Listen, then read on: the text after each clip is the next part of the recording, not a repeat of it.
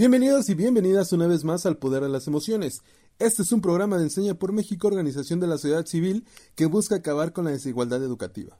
Mi nombre es Jair Mesa y yo soy profesional de Enseña por México Generación 2021. Y les doy la bienvenida a este episodio de colaboración mensual con Radix Education. En este episodio estaremos hablando de educar desde una mirada diversa, género e identidad sexual. Ahora nos acompaña Hugo Montaño. Hugo pertenece al área de tecnología educativa dentro de Radix Education. Pero sin más preámbulos, ¿qué tal si te presentas tú, Hugo? ¿Cómo estás? Hola Jair, ¿qué tal? Muchas gracias, muy bien. Primero que nada, es un gusto estar aquí. Eh, lo sigo desde hace mucho tiempo y pues solo me tomó 140 episodios estar aquí de invitado. Entonces, de verdad, estoy muy feliz de estar acá. Y pues les comparto un poquito de aquí, de, de mí. Eh, mi nombre es Hugo Montaño. Eh, soy experto en diseño y creación de cursos en línea e innovación educativa dentro de Daradix Education. Actualmente dirijo el área de tecnología educativa, donde gestiono y desarrollo procesos de enseñanza y aprendizaje a través de Internet donde se brinda una alternativa flexible para el aprendizaje en línea, desarrollando, adaptando, integrando y promoviendo el uso de la tecnología educativa. Suena muy complicado a veces, pero es, es verdaderamente un tema muy apasionante. Y pues antes de Radix, yo también fui parte de Enseña por México como profesional de Enseña por México y este, por eso es que sigo muchísimo este podcast, me encanta y pues en Enseña por México pues me desarrollé como como docente frente a un grupo, ¿no? Asegurando justamente el aprendizaje de mis estudiantes en áreas STEM. Eh, me apasionó mucho esto y pues por supuesto también tuve la oportunidad de crear estas experiencias tanto en línea como presenciales, ¿no? Y ayudé y facilité y desarrollé también programas de profesionalización docente en el área de matemáticas. Entonces, todo un reto, pero muy feliz de haber contado con esa experiencia dentro de Enseñar por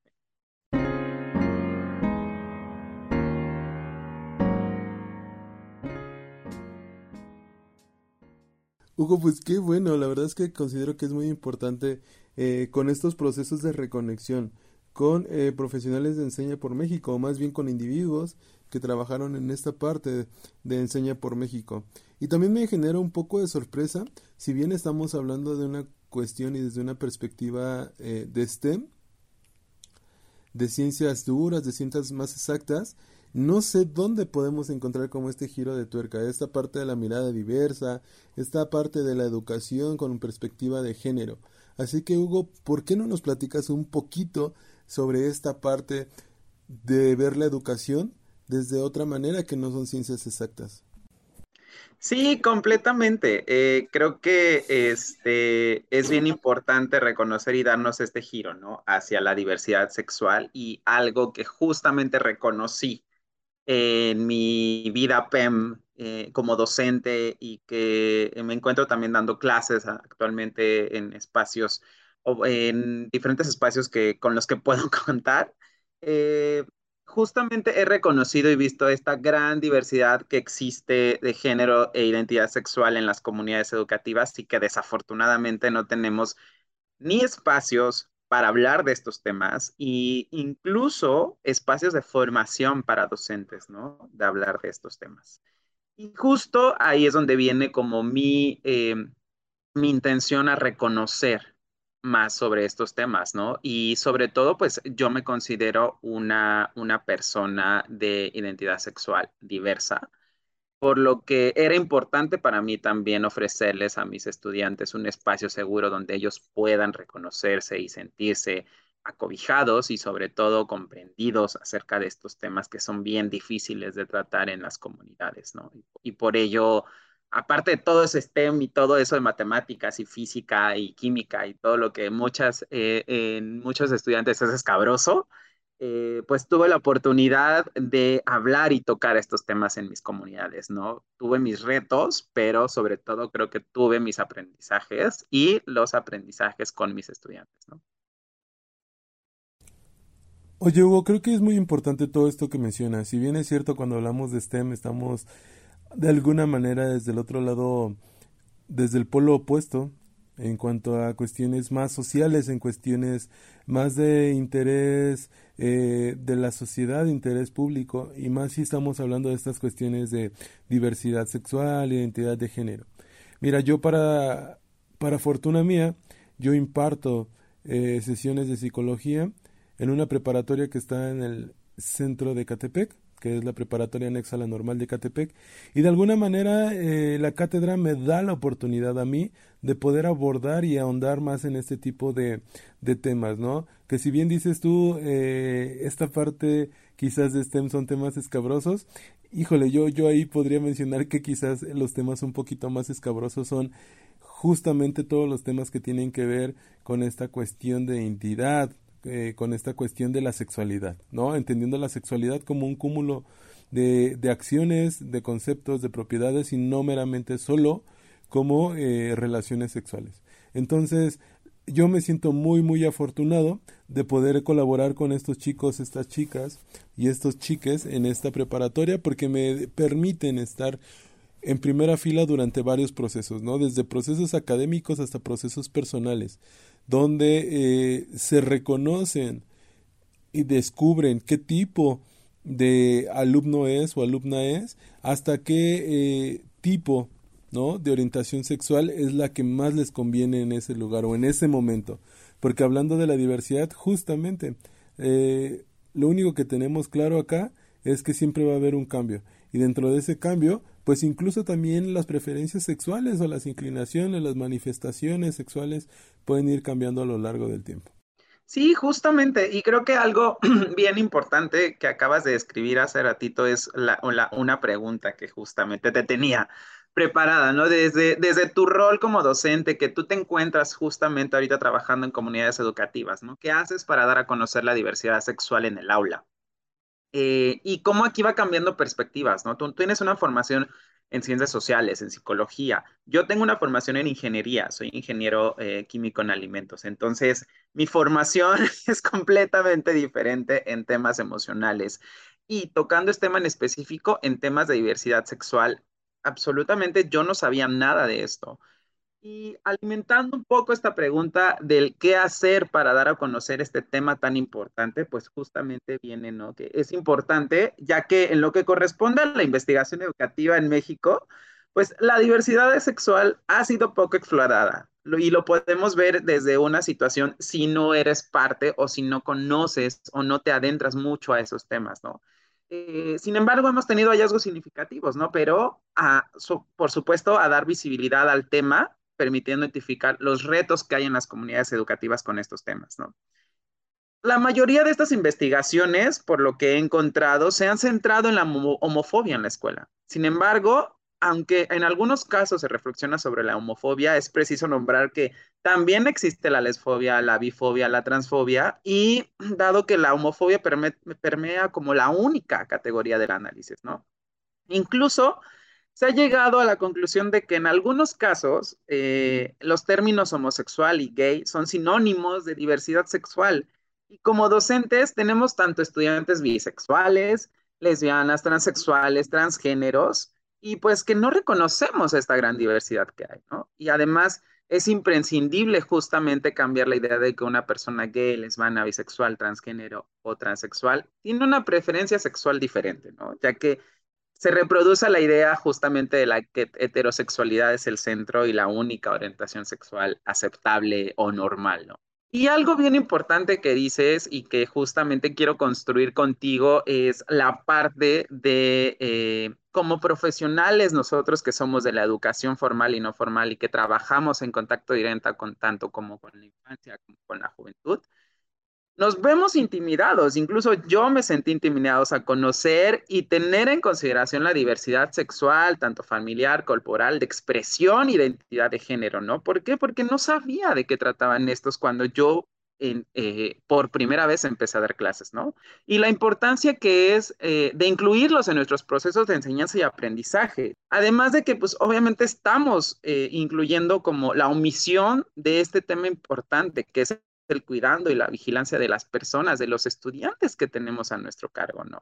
Es, es bien importante que la mayor parte de nosotros como profesores, tanto equipos de orientación, personas encargadas, educadoras en ámbitos no formales, tanto formales, no hemos recibido ninguna formación específica sobre estas diversidades que hay en, nuestras comunidades, ¿no? Desde que nos formamos en centros escolares, probablemente en nuestras familias, ni siquiera en la, formación inicial en universidades, centros de formación profesional u otras estancias que trabajan con profesionales de educación, ¿no? Incluimos de verdad esto en nuestro currículo y creo que es una de las principales razones que aduce a los profesores, a las profesoras, que no actúan ante alguna situación de LGBTfobia, ¿no? ¿Cuántas veces no vi en mi comunidad este tipo de situaciones, ¿no?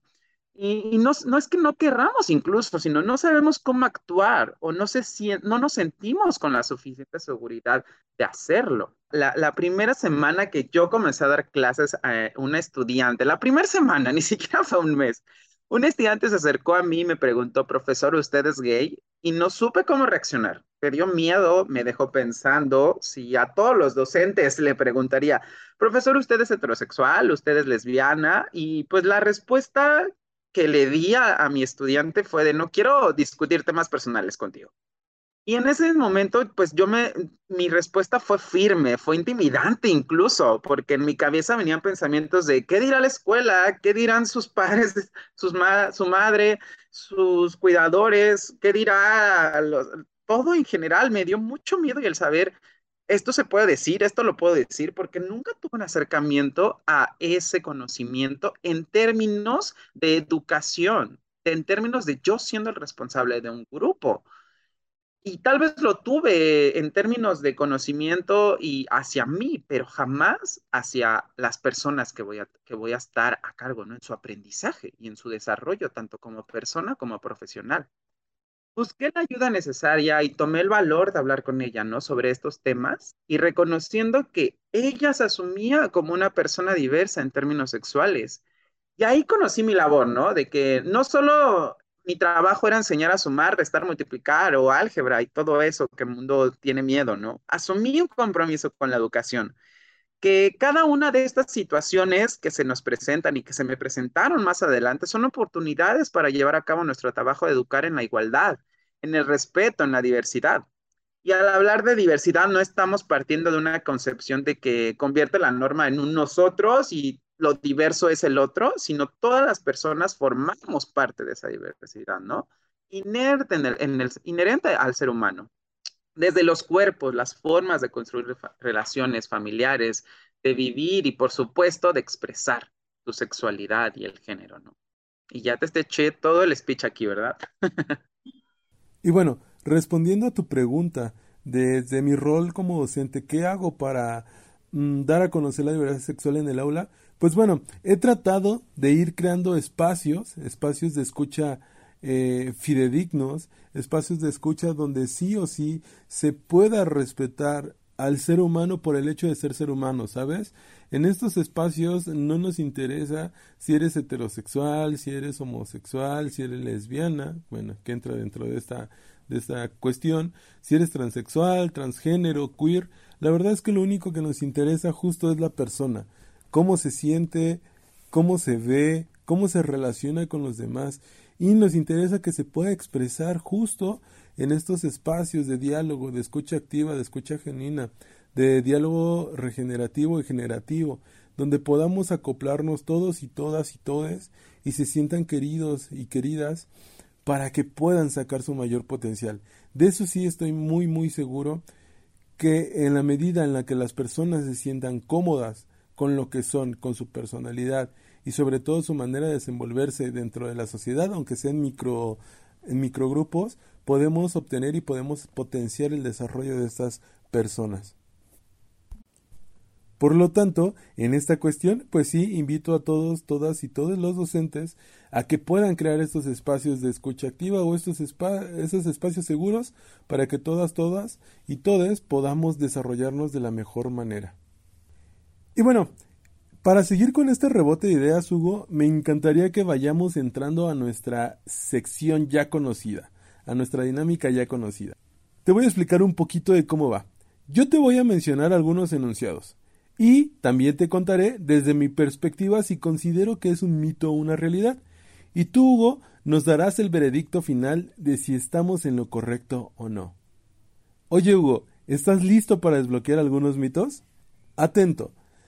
Primer enunciado, nos dice así, los docentes no están preparados para hablar sobre la diversidad sexual. Híjole, la verdad es que es un enunciado bastante complejo y de alguna manera yo quisiera decir que es un mito, ¿no? La actualización docente, la formación docente, independientemente si es normalista o es universitaria, de alguna manera y dentro de mi ideal, tendría que darnos este panorama, este panorama completo, este panorama donde tenemos la mente abierta y podemos hablar sobre la diversidad sexual o incluso podemos ah, tocar temas sobre la diversidad sexual sin ningún problema. Pero en México creo que es una realidad. Si bien es cierto, México, como muchos países de Latinoamérica, eh, comparten este rollo de ser países patriarcales y tienen un sistema social bastante, ah, vamos a llamarlo así, o así lo voy a poner yo, como un poquito apretado en, este, en estos temas, perdón, de, en cuanto a hablar de la diversidad, ¿no? Diversidad sexual, incluso hablar de la diversidad en cuestiones de pensamiento también nos cuesta muchísimo trabajo. Así que Hugo, pues mi veredicto o lo que yo te puedo decir desde mi experiencia es que es una realidad. Los docentes no estamos preparados para, para, hablar sobre diversidad sexual y mucho menos estamos preparados para hacer intervenciones con nuestros chicos, chicas o nuestros niños y niñas. Pero bueno, eso es lo que yo pienso, Hugo. Me encantaría saber qué es lo que tú piensas. Sí, no, pues completamente de acuerdo contigo, Jair. Creo que quisiera decir que es un mito, pero es una realidad en, nuestros contextos educativos, ¿no? Y aquí viene justamente lo, que, lo que comentas. Es, es indispensable que formemos y nos formemos como docentes desde una perspectiva que reconozcamos que en nuestro quehacer diario no tendremos una población homogénea. Y no solo hablo en términos de diversidad sexual, ¿no? Habrá una diversidad en varias dimensiones. Por lo tanto, en las escuelas se debe reconocer que la diversidad sexual no es una posibilidad, sino va a ser una realidad que vamos a encontrar. Los profesionales de la educación, que somos los docentes, los directivos, los orientadores, etcétera, no debemos ignorar que la diversidad sexual está presente en nuestra cultura escolar.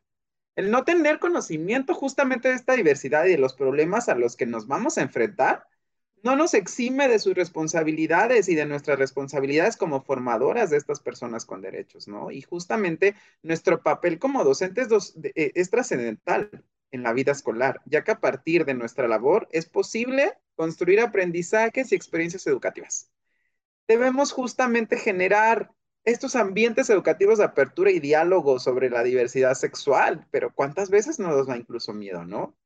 Siempre y cuando justamente que queramos eh, eh, realizar esto, porque muchas veces nos tenemos esta barrera, ¿no? Y es importante investigar, conocer para poder dar esta formación integral sobre la sexualidad, ¿no?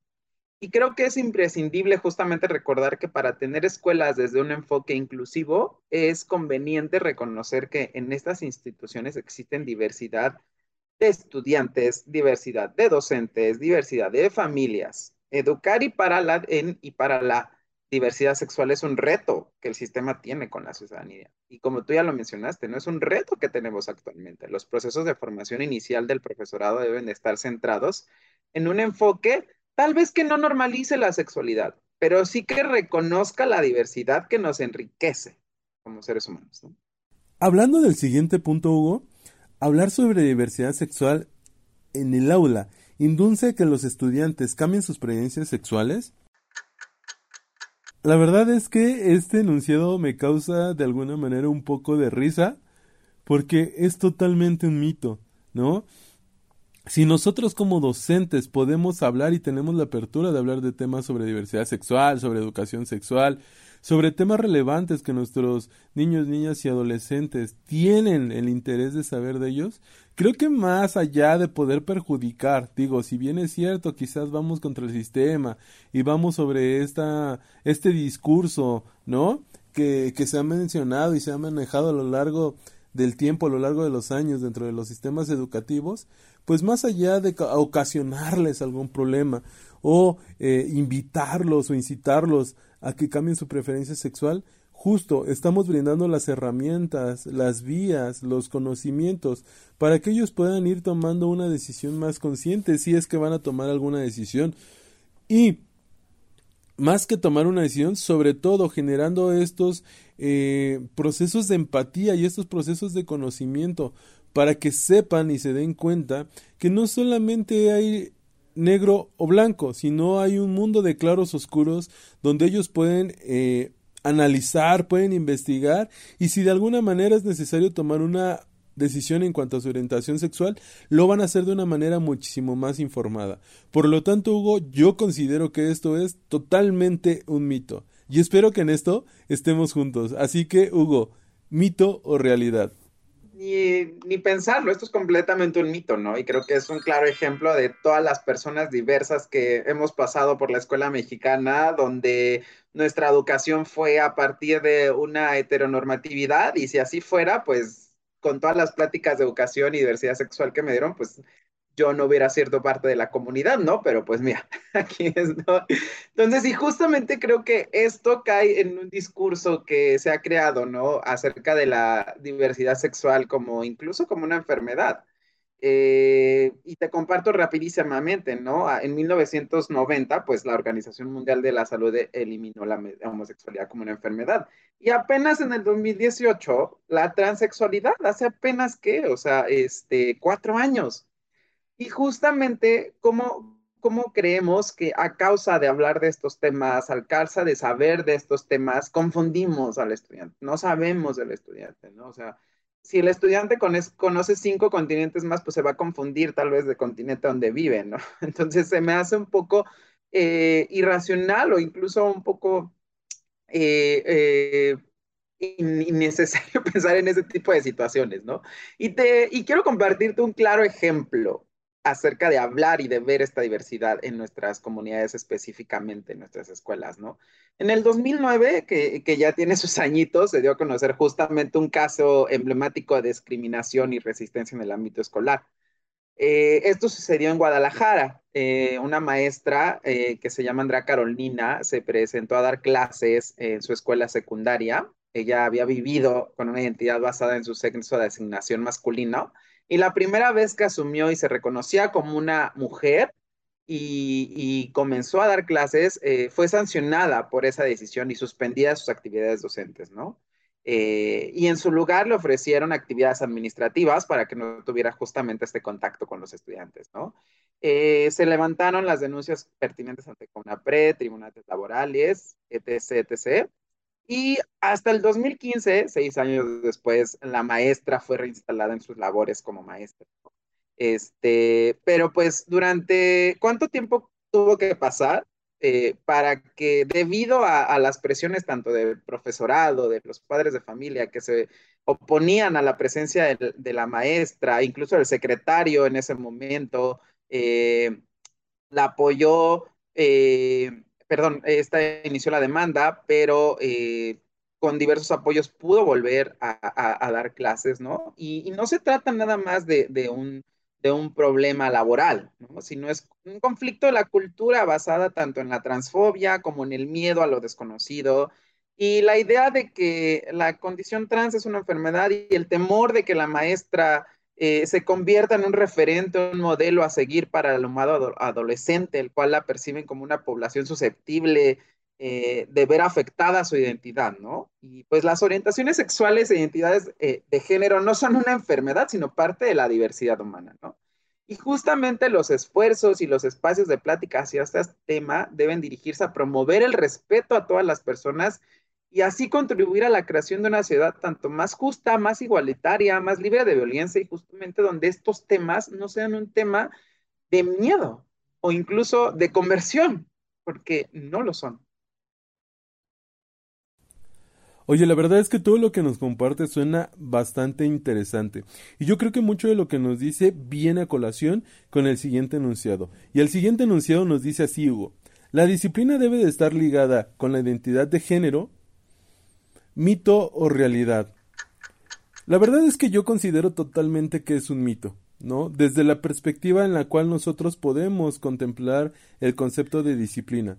¿no? Muchas veces el concepto de disciplina nosotros lo englobamos en un concepto de carácter punitivo y no necesariamente tiene que ser así. La disciplina podemos entenderla como estos procesos en los cuales nosotros de forma coloquial le echamos muchísimas ganas y somos perseverantes para conseguir un objetivo. Y hablando de la disciplina en cuanto a los roles, ¿no? O esta identidad de género, pues eh, estamos hablando, o podríamos hablar de que los hombres utilizan pantalón o las mujeres faldas, ¿no? Pero justo, creo que ya tenemos que ir eh, cortando, tenemos que ir desapareciendo estos estereotipos de rol de género. Desde cuestiones en cuanto a vestimenta, por ejemplo, hombres pantalón o mujeres falda, hombres color azul, mujeres color rosita, hasta cuestiones de conductas o pautas de comportamiento, ¿no? Los hombres hacen trabajos más duros, las mujeres más de oficinas.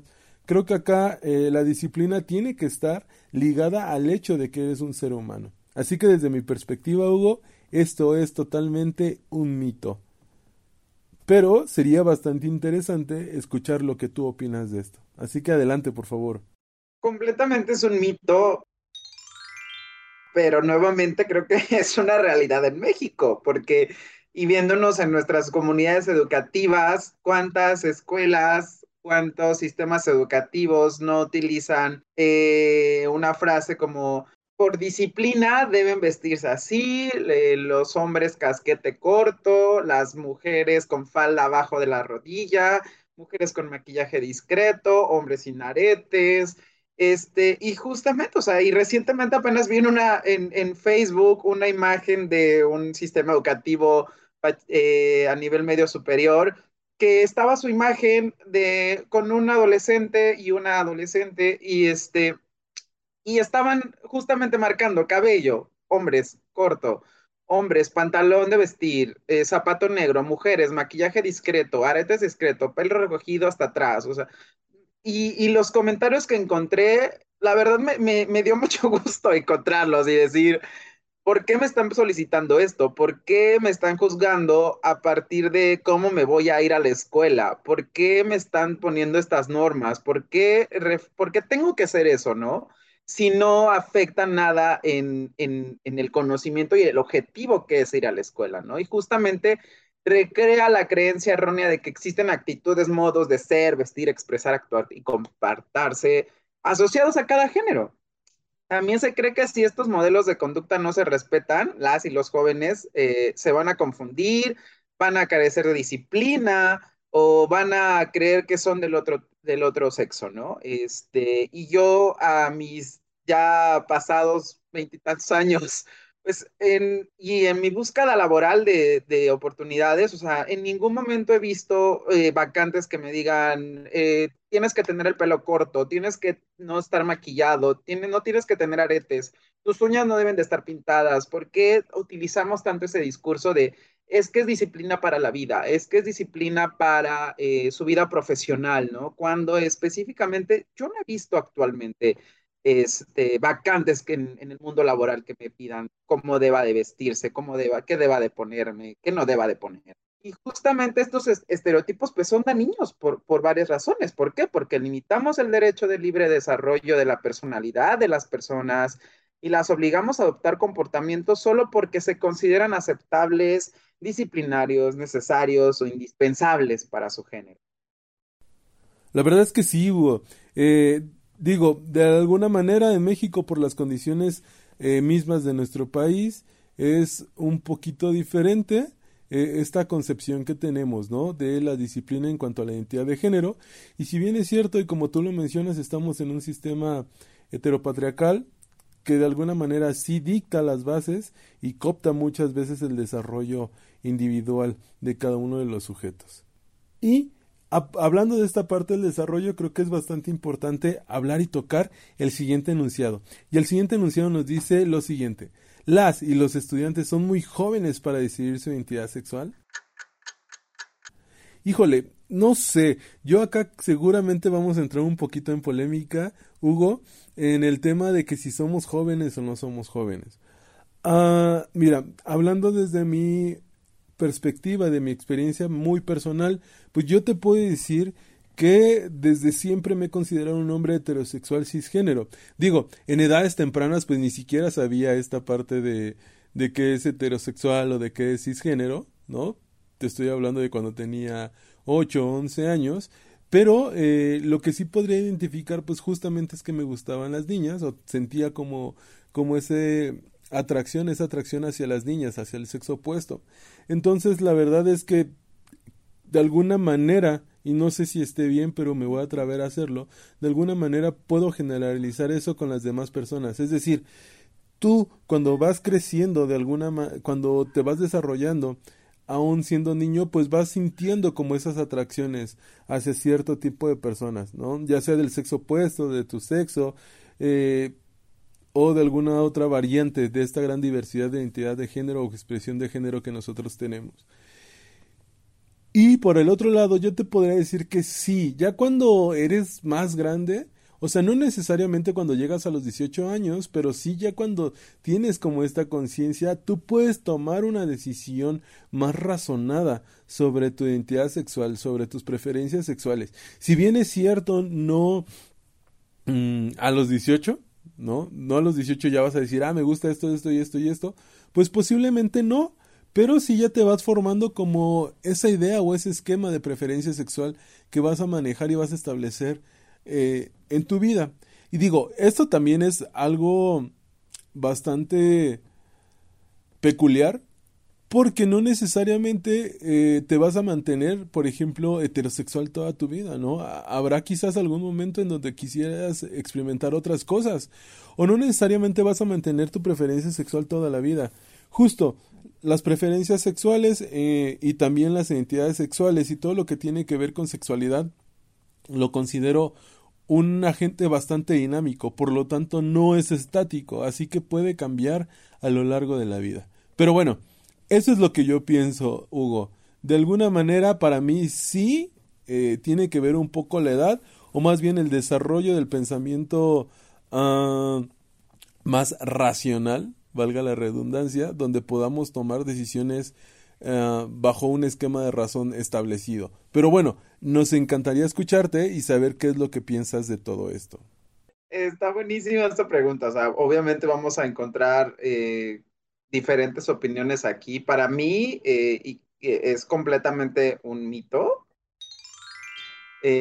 porque pues, la, la, discusión en torno a las personas con orientaciones sexuales o o identidades de género diversas, eh, se asume que pues se debe de tratar y saber a, la mayoría de edad, ¿no? Como si yo a los 18 años, Hugo, ya supe eh, qué me gustaba en términos de, eh, sexuales y de identidad de género, ¿no? Cuando pues hasta ahorita a veces digo, a ver, vamos a explorar.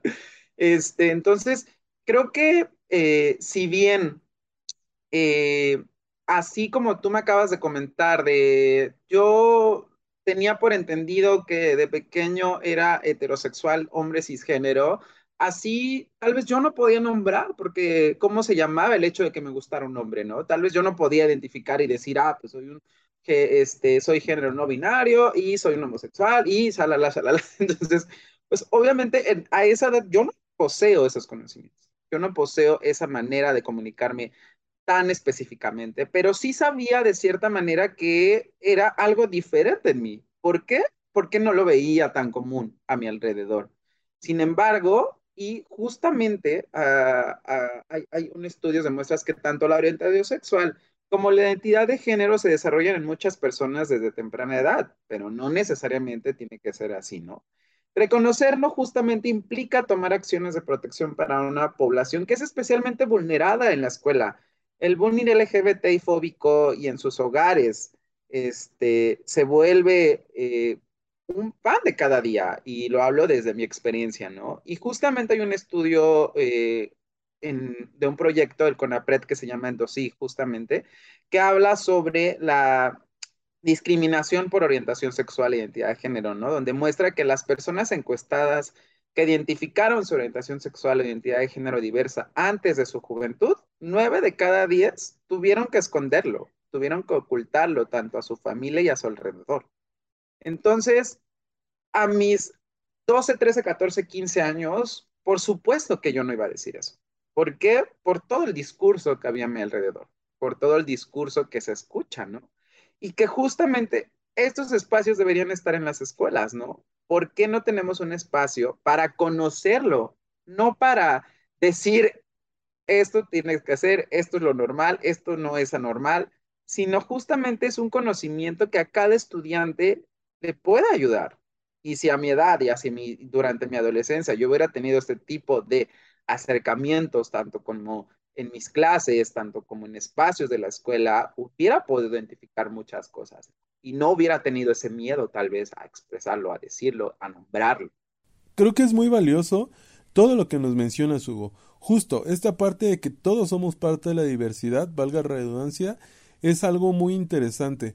Porque eh, partiendo de esta concepción nosotros ya no tendríamos por qué estar haciendo divisiones y de alguna manera ya no tendríamos por qué estar eh, haciendo separaciones, haciendo bullying o incluso esta parte de la fobia, ¿no? De la fobia, la transfobia, la homofobia, creo que ya no se verían presentes, porque todos somos parte de la diversidad como tú lo mencionas. Eso está súper padre.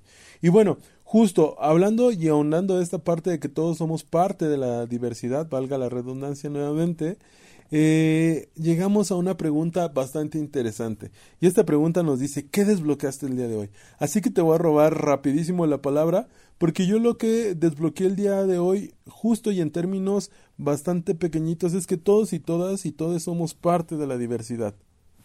Si bien es, si bien es cierto, cada uno de nosotros tiene sus expresiones de género, tiene su identidad sexual, tiene sus preferencias sexuales, todos somos parte de esta gran diversidad sexual y tendremos que empezar a hacer todos estos procesos eh, de enseñanza y aprendizaje con una mirada más de perspectiva de género. Pero no es solamente perspectiva de género eh, que también nos lleva muchas veces a esta cuestión del rollo femenino, sino perspectiva de género donde hombres, mujeres, eh, heterosexuales, bisexuales, transexuales, homosexuales puedan tener una cabida. Y lejos de poner etiquetas o lejos de hablar de esta parte de etiquetas como una orientación sexual, solamente estemos hablando de las personas, de los seres humanos.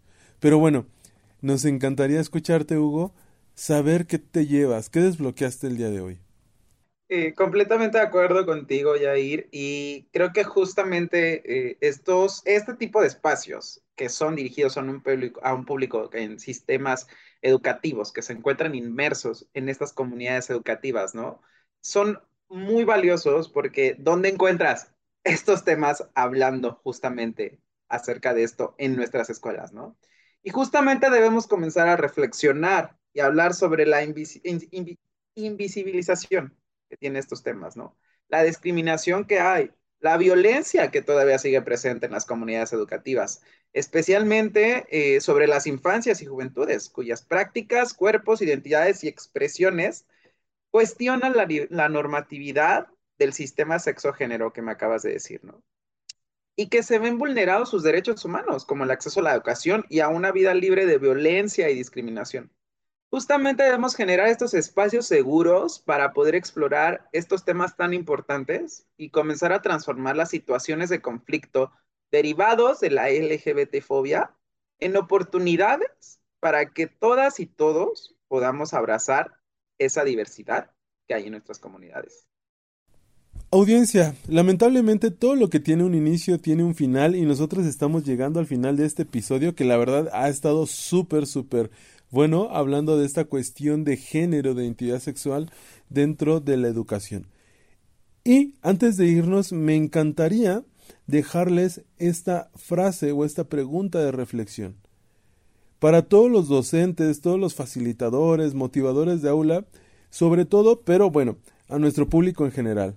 Así que la siguiente pregunta que nos invita a la reflexión es, ¿cómo hago visible las experiencias y realidades de las infancias y juventudes LGBT y más en nuestras comunidades educativas para que sean una oportunidad de abrazar la diversidad. Reflexionemos y busquemos la respuesta más adecuada para cada una de nuestras comunidades educativas. Hugo, antes de que te vayas, por favor, dinos dónde te podemos encontrar aparte de Radix Education. ¿Estás trabajando algún otro proyecto? ¿Tienes proyectos personales? Es el momento para hacer el comercial, Hugo. Sí, claro que sí. Eh, estoy en todas las redes sociales en las que nos encuentran con Radix Education, pero específicamente a mí justamente yo me encuentro como Hugo Montaño, eh, tanto en LinkedIn como en Facebook, y mi correo es hugo arroba radixeducation.org.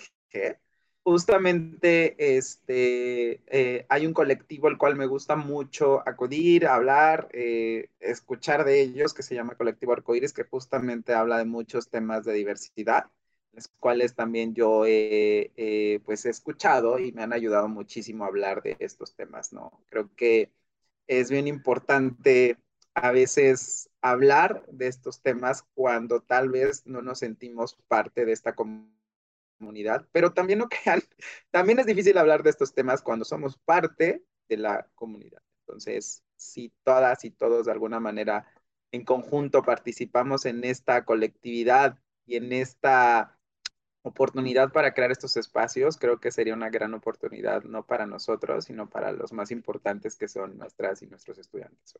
Muchísimas gracias, Hugo.